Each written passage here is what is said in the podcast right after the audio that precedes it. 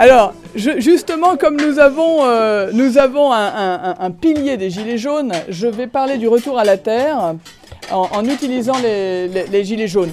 Nous avons eu, je vais l'utiliser comme un exemple de synthèse, euh, nous avons eu en mai 2017, donc euh, il y a un petit peu plus de deux ans, nous avons subi la mort de Jérôme Laronze, qui pour moi est le premier gilet jaune. Il est mort cet, agriculteur, ce paysan, il est mort de deux balles tirées dans le dos par les gendarmes. Voilà. Personne n'en a parlé à part Terre et Famille et quelques médias, et surtout le journal de Saône-et-Loire, qui, journal local, a très bien fait son travail.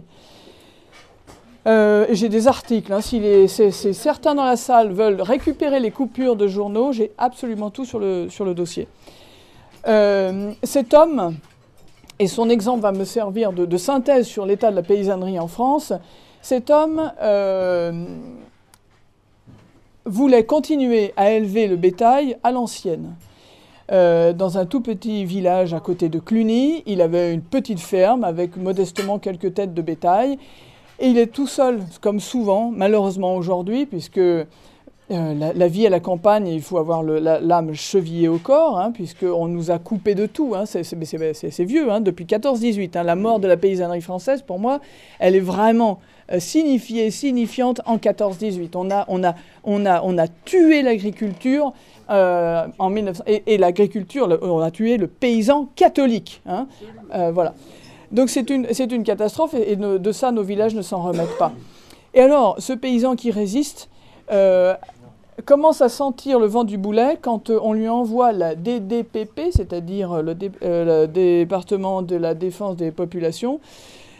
Euh, bref, des gens que je, peux éventuellement avoir à recevoir, alors je vais être discrète. Enfin, bref, je refuse, moi, toute subvention. Donc, en fait, je suis un peu embêtée. Mais, et donc, il reçoit ces gens pour une inspection. de ça, il y a trois ou quatre ans donc quelques années avant euh, ce qui s'est passé ensuite en 2017. Et euh, on lui dit, bah, on vient inspecter votre troupeau. Euh, bah, je vous en prie, faites, allez-y. Vous voyez, c'est surtout vous gênez pas. Alors ils vont inspecter la DDPP avec leur air sûr et arrogant, et ils coincent le troupeau entre une clôture et une rivière. Évidemment, ils déclenchent une panique et une partie du troupeau va se jeter dans la rivière. Il y a 4, 6 six bovins qui meurent noyés dans la rivière. Et là, ils sortent de là, des DPP. Oui, alors, euh, monsieur Laronce, bah, si vous ébruitez le truc, et surtout si vous voulez continuer à exploiter, euh, bah, dites rien, parce que sinon, c'est nous, on vous, on vous bloque tout. Alors, vous pouvez imaginer qu'à partir de là, il y a une relation tendue qui va s'installer entre la DDPP et Jérôme Laronze. On peut comprendre. Et donc, Jérôme Laronce commence un petit peu à écrire. Et il écrit dans le journal de Saône-et-Loire parce que bah, il a une sœur qui est avocate. je veux dire, c'est pas Cosette, hein, Jérôme Laronce, euh, c'est quelqu'un qui a un QI, qui a. Voilà, c'est il a les moyens de résister. Hein Vous voyez, on comprend mieux la suite en fait. Il a les moyens de résister. Il envoie un article, à, il envoie un article au journal de Saône-et-Loire dans lequel il dit euh, qu'il est temps de chasser les marchands du temple. Et ça, j'ai l'article. Hein. Donc si quelqu'un le veut, je l'envoie à qui veut. Il suffit d'envoyer un mail à Terre et Famille. Terre et Famille. Terre et Famille au singulier, tout attaché. Donc euh, il envoie ce texte. Il est temps de chasser les marchands du temple. Et là, évidemment, il va recevoir d'autres contrôles, comme par hasard. Et surtout, on l'appelle. On lui dit Allô, monsieur Laronze Oui, ici la DDPP. Eh bien, euh, dites voir les veaux euh, que vous avez, euh, euh, les villages de cette année-là, vous ne les avez pas notifiés à temps non, mais non, non, je suis un petit peu en retard. On va, bah, parce que c'est des histoires de cartes vertes, je vous passe les détails. parce que bien sûr, on nous infantilise aussi. Ça, c'est aussi un bon moyen. Il faut coller des gommettes, il faut cocher des croix, répéter 36 000 fois le même numéro de cheptel. Enfin bref. Oui, monsieur, vous êtes en retard, je ne comprends pas. Ben, attendez, je vais vous envoyer les papiers, tout sera en règle, ne vous inquiétez pas. Ah non, mais vous ne comprenez pas, monsieur Laronze. Ce bétail euh, n'existe pas pour nous. Nous venons l'euthanasier. Alors, ce qui s'est passé et que j'ai su aussi par la suite, c'est que, évidemment, déboule dans sa ferme les, gens, les, agents de l'administration missionnés pour euthanasier et une escouade de CRS. Hein. une escouade de gendarmes, pardon, de gendarmes. Et, mais ce que j'ai appris par la suite, c'est qu'en plus Jérôme Laronze avait eu vent, il le savait, à mon avis par sa sœur, qu'on venait l'interner.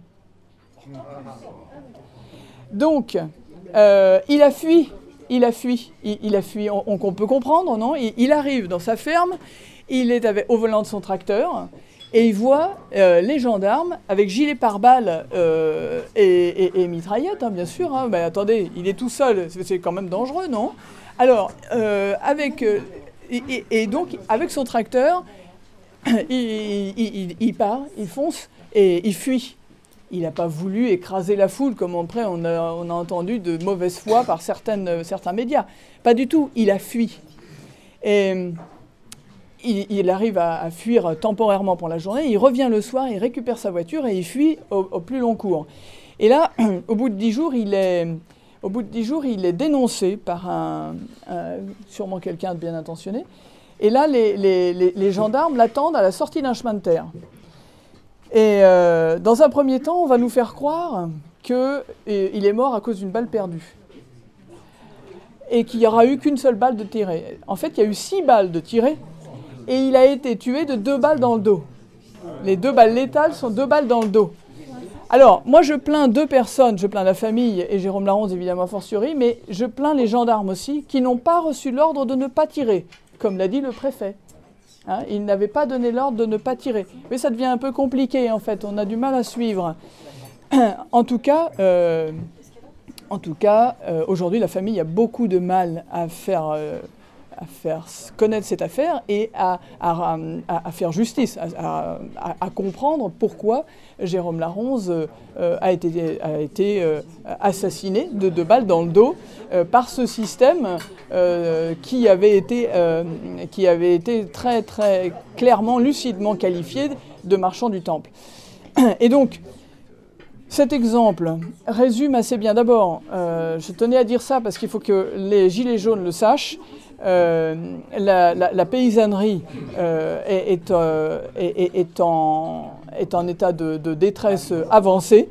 que les suicides ne sont pas des, hasards, que les denrées alimentaires étant cotées en bourse, on, ne peut arriver qu'à des aberrations, et que, encore une fois, ben, et là je reprendrai les mots de Jérôme Laronze, il faut chasser les marchands du temple.